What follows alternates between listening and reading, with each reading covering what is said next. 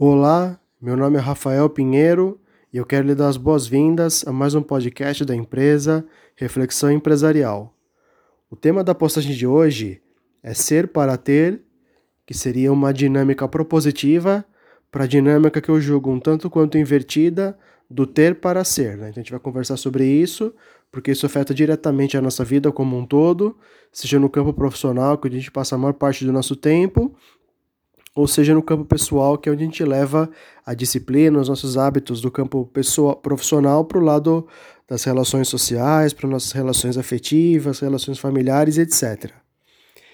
Então, para começar esse diálogo, eu gostaria de conceituar o que eu entendo pela dinâmica do ter para ser, que significaria a gente procurar uma aprovação externa, ou então é, a gente, a gente tem a necessidade né, de, de pertencer a um grupo, né? nenhum ser humano vive sozinho, então isso não é uma necessidade fictícia, né? a gente tem uma integração social, só que a gente busca provar o nosso valor, ao mesmo tempo impressionar os outros até de uma maneira um pouco excessiva, isso acaba caracterizando o ter para ser que é quando a gente busca alguma coisa que é às vezes até contra a nossa própria natureza, de modo a poder ser aceito, né, ou, ou, ter de repente o reconhecimento de alguém externo, e isso acaba muitas vezes prejudicando, mais prejudicando do que ajudando a nossa fluência na vida, né? Porque se eu começo a sacrificar a minha própria natureza, ou então vou contra os meus princípios, ou ainda que não tão, não tão agressivamente, mas eu vou contra a minha vocação, a minha, a minha aptidão natural, etc., para um determinado poder aquisitivo, um determinado cargo numa empresa, um determinado status, né, de uma maneira mais generalizada, eu já começo a comprometer a minha prosperidade mais saudável, que para mim ela pode vir como consequência do ser para ter. Então, o que é o ser para ter? É justamente essa inversão de, de posições na qual a gente busca esse autoconhecimento, essa autovalorização, essa autoconsciência para partir do autorrespeito a gente fazer aquilo que a gente nasceu para fazer, dar nossa contribuição específica para o mundo, poder oferecer o nosso melhor talento, que vai ser cuidado com amor, vai ser feito com esmero, com capricho, com total atenção, e a prosperidade vem como consequência. É claro que muitas vezes a gente pode tá, a gente pode estar numa situação adversa que exija da gente uma transição de carreira, né, uma transição consciente que seja para uma situação ainda melhor. Então, da mesma forma que eu também já trabalhei no mundo corporativo, em funções que eu não gostaria de ficar nelas para sempre, eu pude juntar pelo menos uma bagagem profissional ou mesmo financeira para poder apostar no empreendedorismo, que é a minha fonte né, de renda e de trabalho atual. Então, eu procurei né, conhecer os meus talentos, fazer um mergulho profundo para dentro, né, para o autoconhecimento, e com esse mapeamento todo, que a gente pode usar a matriz SWOT ou PFOA, né, que significaria potencialidades, fraquezas, ameaças e oportunidades, com esse planejamento estratégico pessoal, a gente pode fazer uma transição de carreira, uma transição consciente para uma situação mais confortável, e aí trabalhar com aquilo que a gente pode fazer de melhor. E aí a prosperidade viria como consequência, ainda que fruto de um esforço, de um aprofundamento, né? Reid Hoffman, que é um dos cofundadores do, do LinkedIn, ele tem a frase de que o empreendedorismo é como você se jogar no precipício e construir um avião durante a queda. Então, né, a gente sempre tem esse momento de maior investimento, de de repente ter mais gasto e menos receita, né, para isso começar a se pagar. Isso pode levar um tempo, mas quando a pessoa, por exemplo, tem paixão pelo empreendedorismo ou aposta numa ideia, ela acaba pagando o preço por isso, como é o meu próprio caso. Né? Eu não me incomodo de fazer um investimento na minha própria empresa, ainda que isso possa ter um, um, um retorno gradativo ou mesmo posterior. Né? Então, através de cada um buscar a sua natureza. Uns gostam mais de trabalhar com crianças, outros gostam mais do campo da alimentação, outros gostam mais de esportes, né?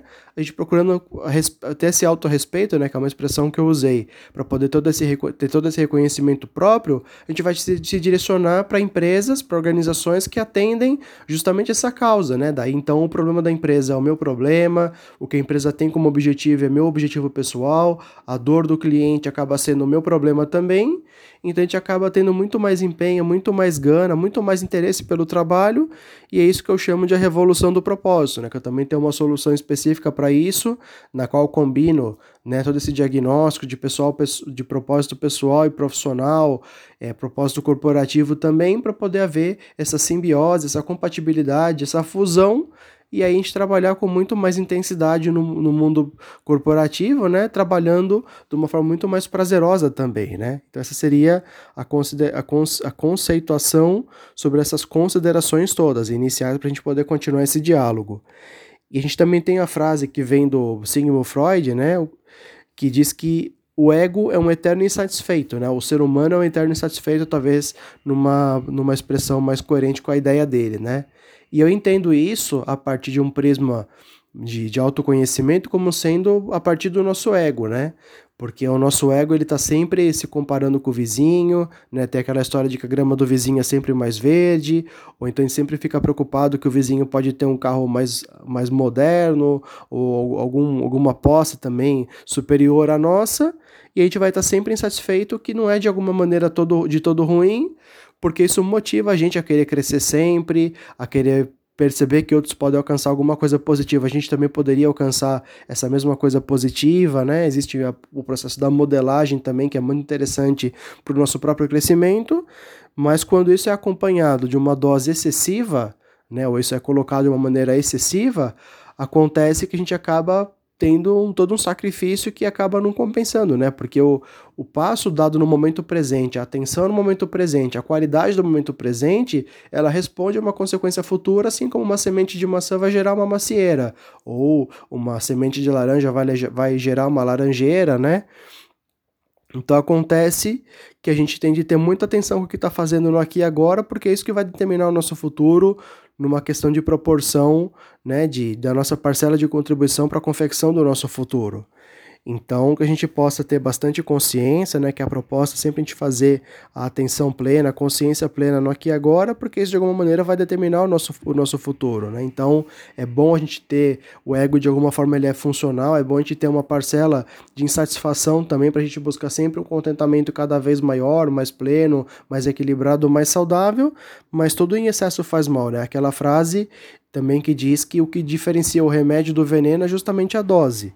Então que a gente possa fazer uma boa gestão disso tudo, ainda mais considerando um planeta bastante exaurido, né? que a gente tem extinção dos recursos naturais, ou, ou de alguma forma né, um, uma ausência de, de, de recursos suficiente para poder ter uma plenitude né, da, da vivência em sociedade. Né? Isso também é uma outra postagem também que a gente pode conversar é, de outra forma, mas basicamente a gente tem uma extinção das espécies vivas, as poluições excessivas, é, desperdícios, né, situações de, de problemas endêmicos né, que a gente já atravessava que veio a se somar agora com essa gravação que a gente está fazendo em meio à pandemia do coronavírus. Então a gente precisa ter uma, uma reflexão, né? Por isso o nome da minha empresa é justamente reflexão empresarial, para gente, a gente justamente pesar tudo isso e não ficar refém de um comportamento desequilibrado simplesmente para poder ter uma aprovação ou impressionar terceiros, né?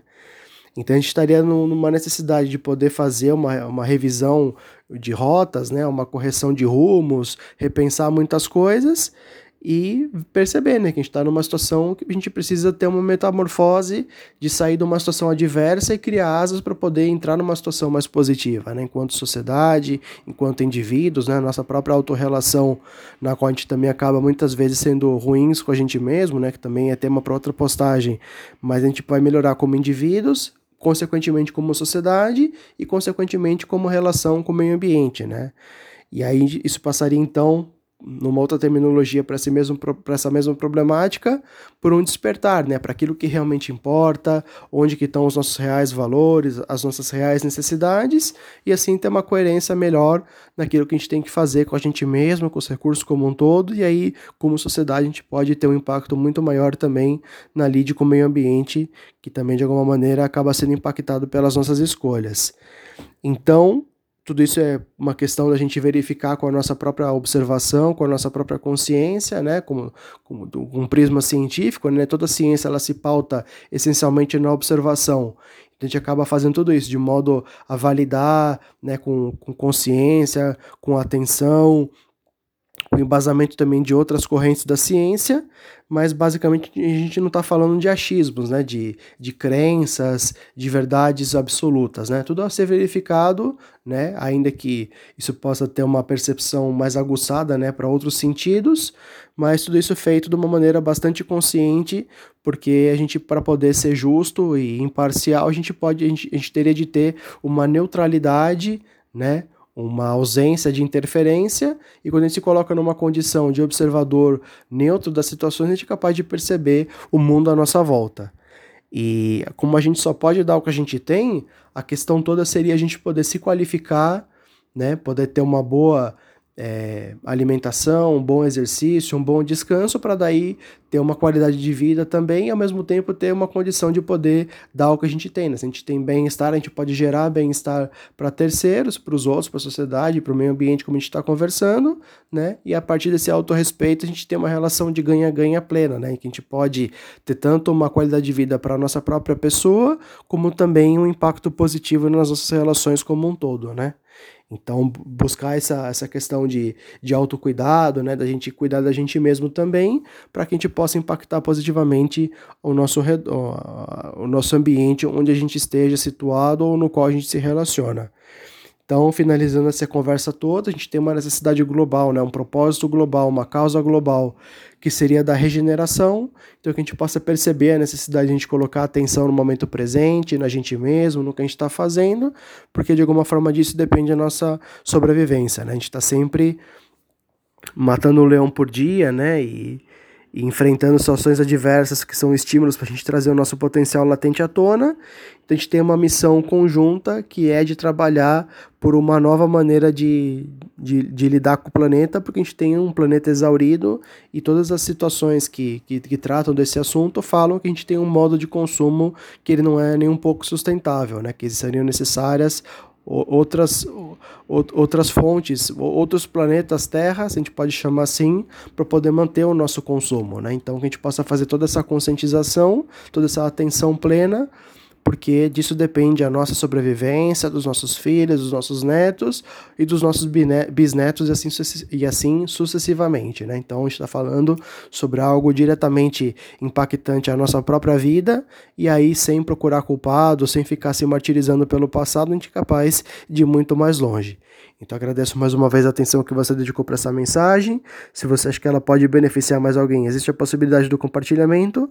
Se você quiser conhecer mais o meu trabalho, o site é reflexãoempresarial.net, sem o tio no, na palavra reflexão. E assim a gente pode se ver então no nosso próximo encontro e continuar esse diálogo que tem uma proposição aqui, né, da gente oferecer um ponto de vista para a nossa realidade compartilhada aqui ao planeta Terra, e assim, através do diálogo respeitoso e sadio, a gente é capaz de resolver todos os problemas. Então, agradeço mais uma vez sua atenção, desejo para você uma continuidade de vida muito positiva e nos vemos então no nosso próximo encontro. Muito obrigado, um abraço e até!